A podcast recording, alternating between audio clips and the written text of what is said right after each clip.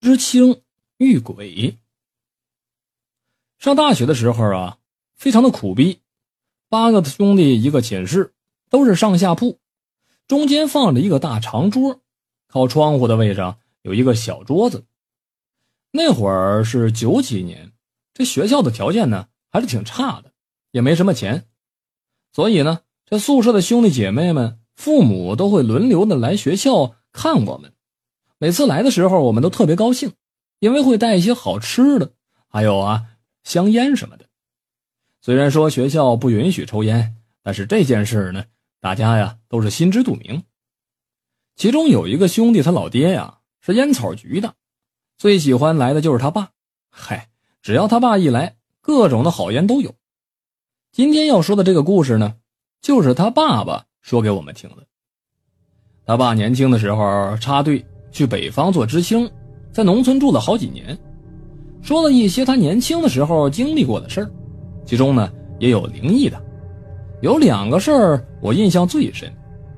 第一个是他们刚去的时候，因为人多，要自己搭建房屋来住，当时呢就在一块空地上建，特别简陋的那种，屋子里边就一个大炕，同时能睡十几个人。住了几天之后，这其中啊。有一个睡在最里边的，也就是睡在炕梢的那个人，告诉大家，说他呀每天晚上都做同一个梦，内容是有个男的跟他说话，说呀我们俩好，我们俩好，我们俩睡觉背靠背，连续着好多天都这样，他就觉得奇怪了，就告诉大家伙了，那个年代要破四旧啊，打倒一切牛鬼蛇神，所以谁也没往深了想，于是就换了一个人去睡那个位置。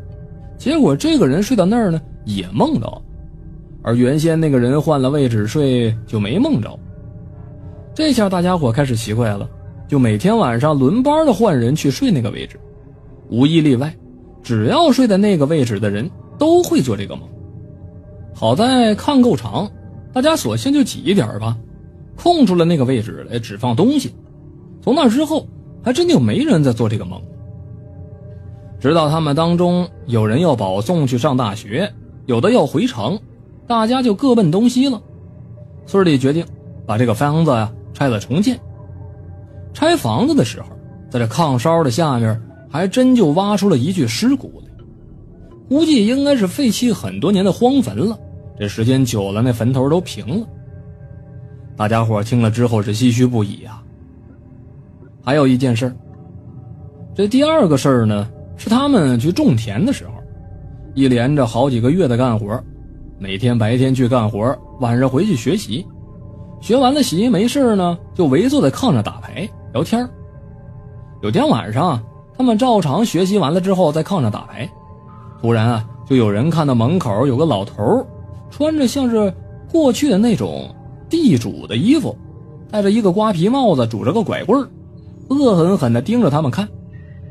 另一只手抬起来指着他们，看着他的那个人，面对着门口，其他的背对着门口的人没看到，他就喊了一声，其他人回头去看，可是别人都说没有人，他一下就意识到了，他看到那个不是人，吓得他直哆嗦呀。